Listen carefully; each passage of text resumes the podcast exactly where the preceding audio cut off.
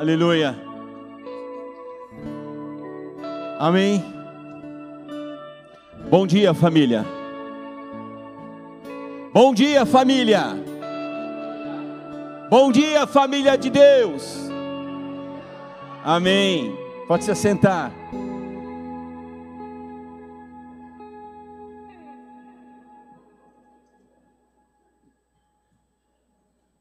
Aleluia. Deus é bom. O tempo todo.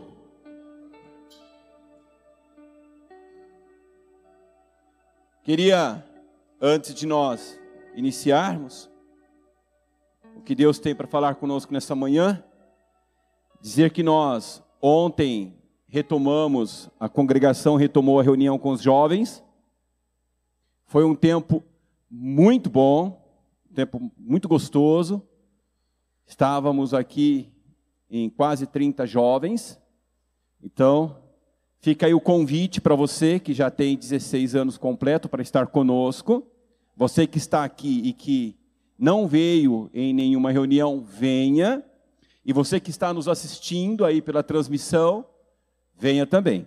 Você, papai, que tem aí um filho na idade para participar com jovens, quando chegar de sábado à tarde, é, empurra ele, fala para ele, vai para a reunião, é? vai lá para relacionar-se, para estar com os jovens, que vai ser muito bom. O horário é às seis e meia da tarde, todos os sábados, tá ok? Depois você que quer participar, pegue mais informações aí com os jovens, não é? Você pode procurar qualquer um dos jovens, claro, que estão vindo, né? Para que ele te dê as informações corretas. Nós temos aí é, quatro meninos e duas meninas que estão nos ajudando mais efetivamente, mas todos os jovens estão engajados em um projeto.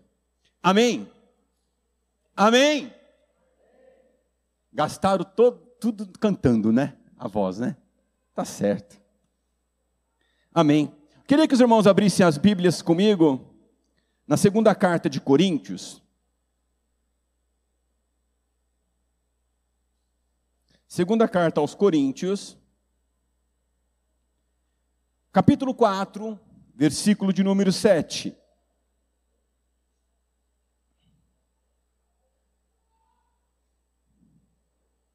Talvez você tenha acompanhado pelas mídias que nós falaremos sobre sermos vasos na mão do Senhor.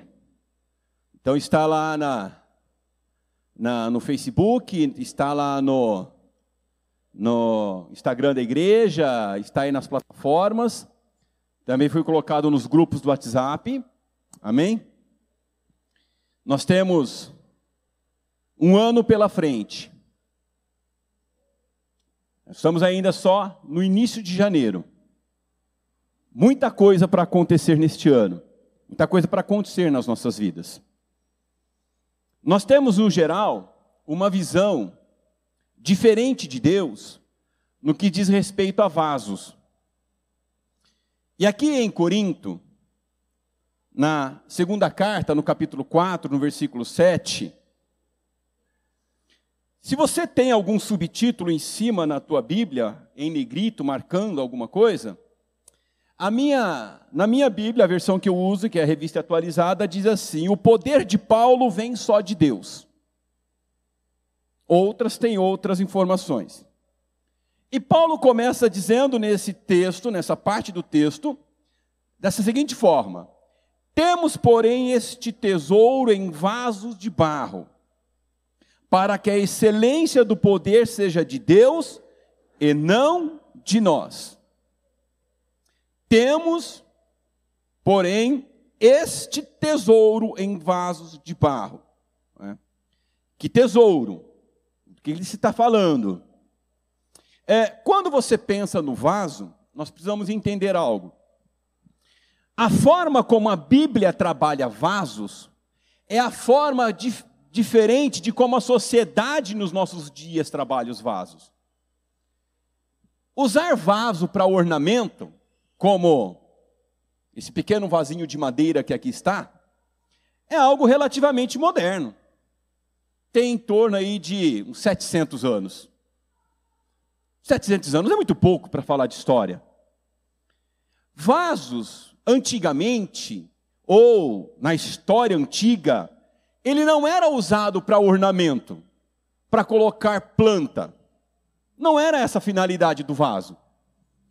A finalidade do vaso, anteriormente, era para colocar alimento, para colocar perfume, para colocar óleo, para colocar valores de dinheiro. Usava-se os vasos para outras finalidades e não para ornamento. E nós, quando vamos escolher um vaso, nós vamos lá na loja ou entramos em algum lugar e começamos a ver alguns vasos, nós fazemos imediatamente uma ligação de pensamento com o vaso que estamos vendo e com o ambiente que nós queremos decorar. Então nós pensamos no vaso a partir do tamanho, a partir da beleza, a partir da cor que ele tem, a partir do modelo que ele tem, se ele vai combinar ou não com o ambiente que nós queremos decorar. Então a sociedade moderna, a visão dela sobre vasos é apenas externa. Olha apenas a parte de fora. Mas a visão de Deus sobre vasos é a parte interna. Deus não está preocupado se o vaso é branco, se ele é marrom, se ele é de argila, se ele é de vidro, se ele é de madeira. O que Deus está preocupado é com a parte interna do vaso, com aquilo que ele vai pôr dentro do vaso. Então nós olhamos apenas de forma externa. Nós precisamos então consertar ou mudar a nossa visão a partir da visão de Deus sobre vasos. Porque de repente nós queremos ser um vaso apenas ornamental. Será que você quer ser um vaso apenas bonitinho, que as pessoas possam olhar e dizer: olha que bonito? Será que isso é suficiente? Não, não é suficiente, porque um vaso que é bonito, ele também se quebra, e quando quebra, joga fora. Então não é suficiente ser um vaso bonito. Não é suficiente ser um vaso para ornamentar. Não é suficiente que nós sejamos um vaso que todo mundo diga: olha que lindo. Nós precisamos ser um vaso que carregue de fato um tesouro dentro dele. E por que, que temos que ser vasos? Porque há diferença. No geral, as pessoas que não temem a Deus, ou quem ainda não se converteu, elas também podem ser usadas por Deus. E há relatos bíblicos de personagens na história que foram usados por Deus, e de grandes homens que foram usados por Deus. Ímpios, mas foram usados. Foram instrumentos de Deus. Então tem uma diferença entre o vaso e uma diferença entre o instrumento. É verdade que você não deve preocupar-se agora com a forma como você lê em alguns textos usa a palavra vaso ou usa a palavra instrumento. Você precisa ver o geral do que está dizendo. Porque Deus, ao falar para Ananias de Paulo, Deus diz em algumas versões: vai e fala com ele, porque ele é para mim um instrumento escolhido. Mas nós, olhando para a vida de Paulo, percebemos claramente que Paulo é um vaso. Qual é a diferença do vaso e a diferença do instrumento? Muito simples. O vaso, para poder tocar, para poder gerar, ele tem que transbordar. O instrumento é aquilo que você usa e põe de volta. Ele não está cheio de nada, não há nada nele. Ele é apenas algo para ser usado naquele momento. Então, tem pessoas que podem e que são usadas dessa forma de vez em quando, e acham que isso é suficiente. Eu quero te dizer que não é. Não é suficiente ser usado por Deus de vez em quando. Você precisa estar cheio de Deus. Semana passada ouvimos aqui do pastor Alexandre sobre conhecer a Jesus. Para ser um vaso, cheio de Jesus, você precisa conhecer a Jesus. Não tem como você ser um vaso cheio de Jesus se você não conhece a Jesus. E nós precisamos transbordar. Quanto mais há em nós, mais ele transborda. Quanto mais há em nós, mais ele toca nas pessoas. Agora, a Bíblia fala para nós em Romanos que tem vasos de honra e tem vasos de desonra. Tem vasos de ira. Eu não sei que tipo de vaso você é, eu sei que tipo de vaso eu sou.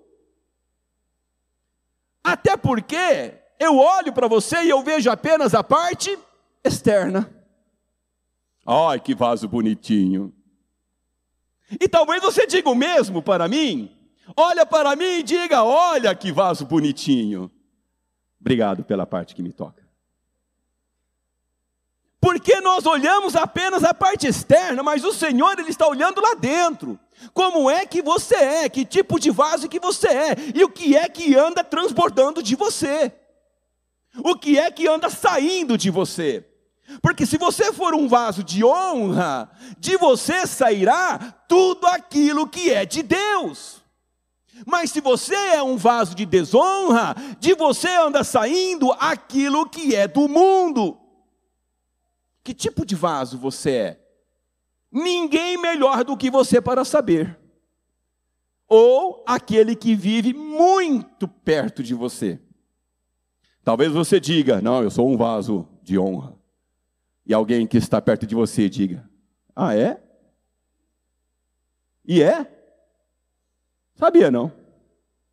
Porque as pessoas nos conhecem. Então nós precisamos, se não somos, nos tornar.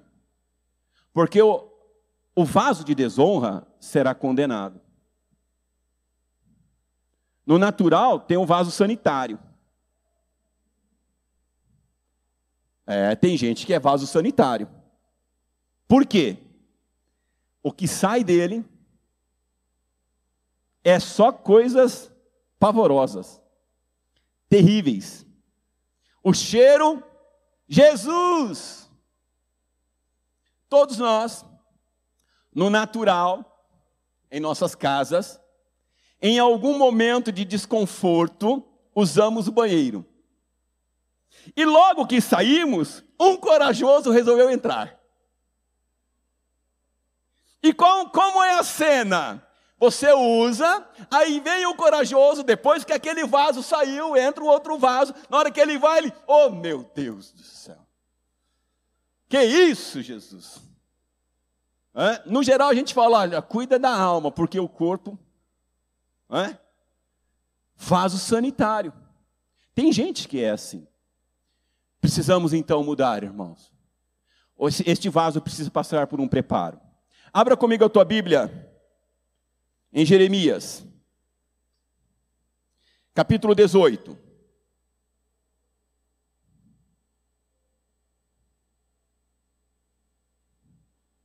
Jeremias capítulo 18. Se nós estamos falando então de um vaso a partir da visão de Deus, nós estamos falando de um vaso que será trabalhado por dentro e não por fora. Um vaso trabalhado por fora, ele é apenas adornado, enfeitado e modelado. Mas um vaso trabalhado por dentro, ele vai ter que ter algumas características. Porque, dependendo do tipo de produto que se coloca neste vaso, não pode ter vazamento. Lembre-se daquilo que eu disse ainda há pouco. Antigamente colocava-se coisas de valor nos vasos. Nós vamos ler depois um texto de Lucas e de Marcos que mostra que Jesus foi ungido. E dentro daquele recipiente, daquele vaso que Jesus foi ungido, havia um alabastro muito caro. Mas muito caro. E Judas, que estava presente, ao ver derramado aquele vaso, questionou por que, que não se vendeu e deu aos pobres isso que estava no vaso, ao invés de derramar sobre Jesus. Então, nota-se que aquele vaso havia algo de muito valor nele e que aquela pessoa preferiu derramar aos pés de Jesus. O vaso não deve ser medido por aquilo que ele é, mas por aquilo que ele tem, por aquilo que contém nele. É por isso que nós fazemos e temos uma visão errada muitas vezes das pessoas. E falamos das pessoas coisas que não deveríamos falar. Porque nós apenas olhamos aquilo que a pessoa é por fora e não aquilo que ela é por dentro. Por isso que o vaso, para ser aquilo que Deus tem ou aquilo que Deus quer, ele precisa ser amassado. Você já foi amassado? Sim ou não? Já pisaram em você? Você deve estar pensando em alguém que falou mal de você, que brigou com você. Não, estou falando de amassar mesmo. Pegar você que nem aquela massinha de modelar e ficar lá assim, ó. Sabe? Apertando de um lado para o outro. Vaza, pega de novo e aperta mais. Olha o que Jeremias diz. Capítulo 18, versículo de número 4. Como o vaso que o oleiro fazia de barro, se lhe estragou na mão, tornou a trazer dele outro vaso, segundo lhe pareceu. Ele pegou o vaso que estragou. Por quê? Porque ele apertava. Você já foi em uma fábrica de vaso do, da maneira antiga? Se você não foi, em Valinhos, subindo ali para o São Marcos, ali onde tem a, a, acho que é Forbras, ali na esquina, ali, para quem vai para o caminho da Menonita. Se você subir reto, lá em cima tem uma fábrica de vasos do molde antigo. Você vai lá, tem lá dois ou três oleiros que ainda tem aquela máquina que pedala com os pés e ele vai modelando o barro e ainda tem aquele forno do estilo bem antigo. Ele pega aquele vaso e vai modelando, molha e vai fazendo. Irmãos, é coisa linda de se ver. Eu fui lá para ver. É muito bacana de ver. E é interessante que conversando ali com o rapaz, e ele vai modelando a forma como ele quer, e de repente não está nada bom, ele amassa tudo de novo, e, amassa e faz aquela pelota e começa de novo. O vaso precisa ser amassado. Se alguma coisa não está legal em você, você precisa deixar que Deus amasse você e que comece de novo. Porque Ele tem um projeto e tem um plano para colocar algo em você que Ele não pode pôr do jeito que está. Você precisa ser refeito. Tem uma música que nós cantamos que diz: quebra e faz de novo. Quebra e faz de novo. É mais fácil cantar do que viver. Porque cantar é apenas verbal. Mas permitir que Deus nos refaça é necessário que nós digamos para Ele: Senhor, vamos começar de novo. Vamos resetar tudo, zerar tudo e começar de novo. E começar de novo tem que mexer com muita coisa na nossa vida. Tem que mexer com princípios, com conceitos, com ideias, com amizades, tem que mexer com muita coisa que está em nós, para que Ele coloque os princípios dele as ideias dele, os planos dele, os desejos dele. Aí você tem que fazer uma escolha: será que eu estou disposto a pegar tudo que está em mim e jogar fora e pegar o que vem dele? Será que eu estou disposto? Será que você está disposto a largar aquela amizade que te faz mal? Será que você está disposto? Conversando com um jovem há algum tempo, e dizendo para ele que ele precisava mudar de vida, que ele precisava parar de fazer certas coisas, que ele precisava andar com pessoas boas, com amizades boas. E ele me disse: Mas é complicado, porque as minhas amizades são todas ruins, as minhas amizades não prestam. Eu falei: Então você precisa trocar de amigos. Sim, mas é difícil trocar de amigos. Como é que eu faço para largar deles? Se você não encontrar o grande amigo que é Jesus, você não vai conseguir largar os maus amigos do mundo. Então nós precisamos fazer uma escolha. Eu preciso desejar, querer ser transformado. Porque se eu não desejar, se eu não querer e se eu não abrir mão, eu não permitirei que Deus faça em mim um vaso novo. Porque não adianta fazer um vaso novo com ideias velhas. Não adianta fazer um vaso novo com conceitos velhos. Não adianta fazer um vaso novo com cabeça velha. Nós sempre falamos aqui de Romanos. Rogo, pois, rogo que vos apresenteis diante de Deus, para que transformai-vos pela renovação da vossa mente. Mas parece que nós temos dificuldade com isso, porque nós vamos nos permitindo ser envolvido pelo mundo. Não dá para ser vaso assim.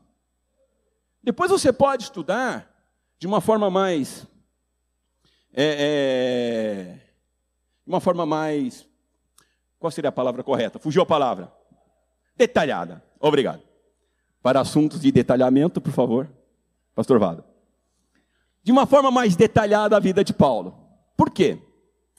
Paulo, ele antes ele tinha um tipo de vida que ele achava que agradava a Deus, que ele achava que era aquilo que Deus queria, que na cabeça dele estava de acordo com os princípios de Deus, até encontrar de fato Jesus.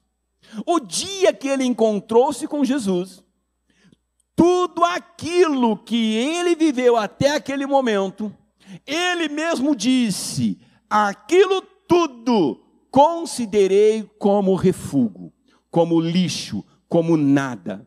E foi novamente construído. Construiu uma nova ideia, construiu uma nova visão de Deus, construiu uma nova perspectiva de Deus, um novo olhar para com Deus. Paulo permitiu a partir do momento que encontrou-se com Jesus. Por que, que nós muitas vezes não conseguimos fazer isso? Colossenses diz para nós: que ele nos tirou do império das trevas e nos transportou para o reino do Filho do seu amor. Mas a nossa visão de transporte também é uma visão muito do mundo. Porque nós, quando fazemos uma mudança, nós pegamos tudo que é velho e levamos para casa nova. Não é assim. Lembra que eu falei aqui que quando nós mudávamos eu era pequeno e levou as coisas, aí a cama que, que tinha lá, ela era escorada com bloco. E aí na mudança falou: leva o bloco, porque vai que lá não tem o bloco para escorar a cama. Então na mudança foi o bloco. Claro. É, eu sei que você também já fez isso. É, fazemos isso leva o bloco, leva o prego, leva o martelo. Nós precisamos chegar lá e montar o que está aqui. Está estragado aqui, vai continuar estragado lá. O que, que mudou? Só mudou a parede, porque a cama continua estragada. Nós fazemos isso. O problema é que nós achamos que isso pode ser feito no reino de Deus. Então nós tínhamos um tipo de vida sem Deus, mudamos para andar com Deus, mas levamos ainda aquele pedaço de bloco e achamos que ele cabe agora no reino de Deus. Não, não cabe no reino de Deus, mas eu preciso ter entendimento disso e abrir mão daquilo. Mas no geral nós não fazemos isso. Por isso que muitas vezes nós chegamos para estar com o Senhor, mas ainda temos conceitos antigos. Como é que vai ser um vaso na mão de Deus assim? Não, não vai conseguir ser. Tinha um irmãozinho que ele se converteu, e ele, aos sábados e domingos, ele antes frequentava o bar e ele continuou frequentando o bar. E um dia eu conversei com ele e falei, querido, mas você ainda vai no bar, cara? Não é legal você ir no bar. Ele disse, não, mas meus amigos estão lá. Eu falei, mas não é legal, porque quando alguém passa lá e vê você no bar, a pessoa não consegue entender que houve mudança de vida em você. Porque você disse que mudou de vida, mas não mudou de atitude. Que tipo de mudança que é essa? Se eu mudei, eu tenho que mudar de fato. Se eu mudei a minha mente, eu mudo também o meu comportamento. Por isso que tem que amassar. Tem que pegar aquilo que está lá e refazer. Mas nós não estamos muitas vezes dispostos, porque reconstruir dá trabalho. Construir novo é uma coisa, reconstruir é outra coisa. Porque nós somos carregados de um negócio chamado memória. E tem coisas que nós não queremos abrir mão. Tem coisas que nós não queremos abrir mão nos nossos sentimentos. Tem alguns rancores que nós alimentamos ele ano a ano. Tem alguns problemas que nós alimentamos eles ano a ano. E toda vez que alguém toca em algum assunto, nós nos lembramos daquilo. E aquilo nos impede de ser aquilo que Deus quer que nós sejamos. Por quê? Porque não mudou a mentalidade. É um perigo. Porque vai se transformando em vaso de desonra. É um perigo. Então nós precisamos ser amassados. Olha outro texto comigo. Em Isaías 45, verso 9.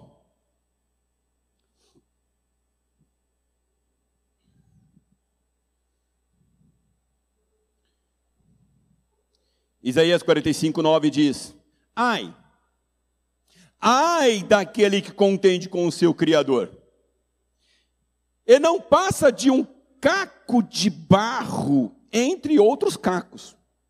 Acaso dirá o barro ao que ele forma: Que fazes? Ou a tua obra não tem alça. Que fazes? A tua obra não tem alça. Esse personagem, ele está aqui dizendo para o Senhor: não gostei do jeito que o Senhor fez. Por que que fez assim? Não concordo com a forma como o Senhor trabalha. Não acho que seja a forma correta do Senhor fazer. Mas nós estamos nos esquecendo que nós não somos quem modela, nós somos a parte a ser modelada. Se eu sou a parte a ser modelada, eu estou na mão de quem está modelando. Logo, eu não posso dizer para ele: não gostei. Eu não tenho o direito de dizer não, de dizer não gostei. Você vai ter que buscar dele e entender por que, que foi que ele te fez assim. Por que, que você é desse jeito? Por que, que as coisas estão acontecendo desse jeito? Busca do Senhor. Não questione o Senhor. Tem uma palavra que se usa que diz: manda quem pode, obedece quem tem juízo. Pois é. É assim. É? Manda quem pode, obedece quem tem juízo. Chora menos quem pode mais. São frases que nós usamos. Traz isso para o oleiro. Traz isso para o modelador. Você não está satisfeito? Você acha que poderia ser diferente? Você acha que Deus então poderia dar a você o direito de você modelar a forma como você quer? Tem um filme antigo, é, é uma comédia, chama, acho que o Todo Poderoso, com, eu não lembro o nome do, do artista lá, mas ele, ele questiona Deus, questiona Deus, questiona Deus. Aí Deus vem falar com ele, e aí Deus fala para ele que ele então seria Deus por um período, e dá para ele todo o poder que ele tinha para que aquele personagem pudesse é, modelar. E ele, no começo, ele começa a fazer as coisas e ele não percebe que, que é, é, é, o poder está nele. E ele sai andando e ele sempre pisava numa poça d'água, enfiava o pé. De repente ele passou e passou por cima da poça, não molhou o pé, não percebeu, voltou. Na hora que ele viu aquilo, ficou assustado. Aí ele chegou perto do carro dele, o carro dele era um carro velho. E agora ele é Deus, ele transformou o carro dele num grande carro, numa Lamborghini. E aí ele chegou lá no, no congestionamento, o carro parado. Ele disse que, que adianta ter um carro assim, está tudo parado. Aí ele usa o poder de Deus para abrir a estrada, porque ele queria correr com o carro. E ele só pensava nele. E ele só pensava nele. Ele não podia ser Deus. E no final da história, dá tudo errado. E ele começa a usar o poder de Deus para derrubar as pessoas, para que ele fosse exaltado. Queridos, Deus não é assim. Então por que que você quer ser do seu jeito e não do jeito de Deus? Por que, que você quer andar da tua forma e não da forma que Deus estipulou para que você seja? Esse é um problema nas nossas vidas. Então, não brigue com o Senhor. Busque do Senhor entendimento. Senhor, Senhor, ajuda-me. Ajuda-me a entender o que o Senhor tem feito na minha vida.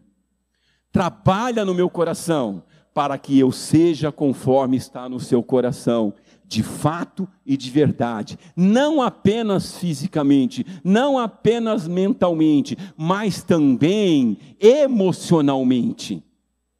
Muitas vezes somos insatisfeitos conosco, com a nossa vida espiritual, com a nossa vida financeira, com a nossa vida familiar. Muitas vezes estamos assim e achamos então que tudo é assim e criamos uma visão a partir dessa visão distorcida que nós temos do reino. Que o Senhor possa nos ajudar, irmãos.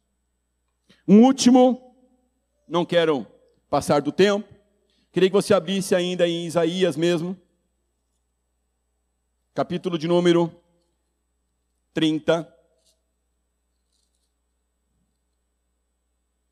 versículo de número 14.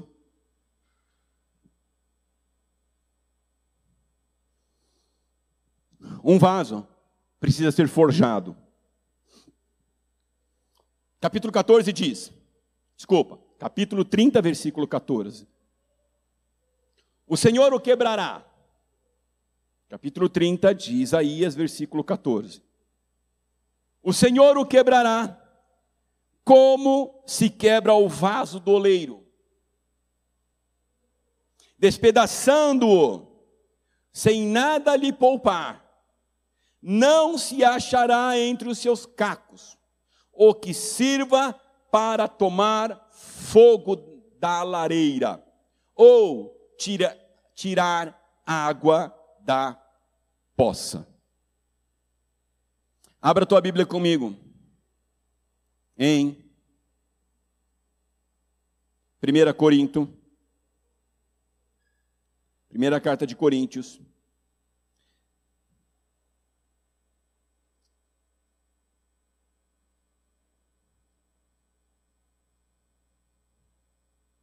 capítulo 10, versículo de número 13. O texto diz: Não vos sobreveio tentação que não fosse humana, mas Deus é fiel e não permitirá que sejais tentado além das vossas forças. Pelo contrário, juntamente com a tentação vos proverá livramento, de sorte que a possais suportar. Isaías fala para nós que há alguns vasos que não estão resistindo ao fogo. Mas o vaso, o vaso precisa passar pelo fogo. Porque se ele não passar pelo fogo, ele não vai adquirir o formato e a têmpera correta para suportar o que tem dentro. Ele precisa passar pelo fogo. Faz parte do processo. Jesus, ele disse, quando falava com João, é? porque João foi batizar a Jesus e ele falou: Eu não sou digno de te batizar. Mas Jesus disse: Mas é preciso. Mas depois disso, ainda sereis batizado com o Espírito Santo e com fogo. Depois, ainda aconteceria outro tipo de batismo, ou seja, passaria pelo fogo. É necessário passar pelo fogo. O fogo faz parte da construção do cristão. O fogo faz parte do modelar do cristão. Você está preocupado? Não se preocupe. Por que não? Porque o texto de Coríntios está dizendo que cada um será testado ou provado de acordo com a capacidade que ele suporta. É por isso que às vezes nós vemos algumas pessoas vivendo algumas circunstâncias e nós pensamos: ah, eu não aguentaria isso, ah, eu não suportaria isso, eu faria assim, eu faria daquele jeito. Às vezes nós não nos conhecemos, porque de repente nós entramos numa circunstância ainda mais dura que aquela e suportamos bem.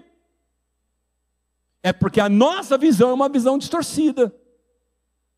Isso é igual corrigir filho. Enquanto nós não temos filho, nós vemos os outros filhos e, falamos, e falamos: se fosse comigo, eu socava a mão. Imagine que ia falar comigo. Espera. Não tem nada melhor para responder as coisas do que o tempo. O tempo é o Senhor das respostas. Espera. Senta no camarote e observa. E depois você vê. Então Deus está dizendo que você será provado, amassado e temperado de acordo com aquilo que você suporta. O importante é que você se permita ser, para que você seja aquilo que Deus quer que você tem que ser, tenha que ser. Queria que você guardasse uma frase. O valor do vaso não está no formato que ele tem mas está no que está dentro dele. O valor do vaso está no que está dentro dele. Se dentro de você estiver Jesus, quero te dizer que você é um vaso valoroso. Se dentro de você estiver, como nós vimos na semana passada, muito de Jesus, quero te dizer que você é um vaso muito valoroso, de grande valor. Deixa marcado aí para você ler depois na sua casa, Marcos capítulo 14, do verso 3 ao verso 9. É um texto que fala da mulher que chegou para ungir Jesus com um vaso de alabastro que valia 300 denários. Muito dinheiro. Amém.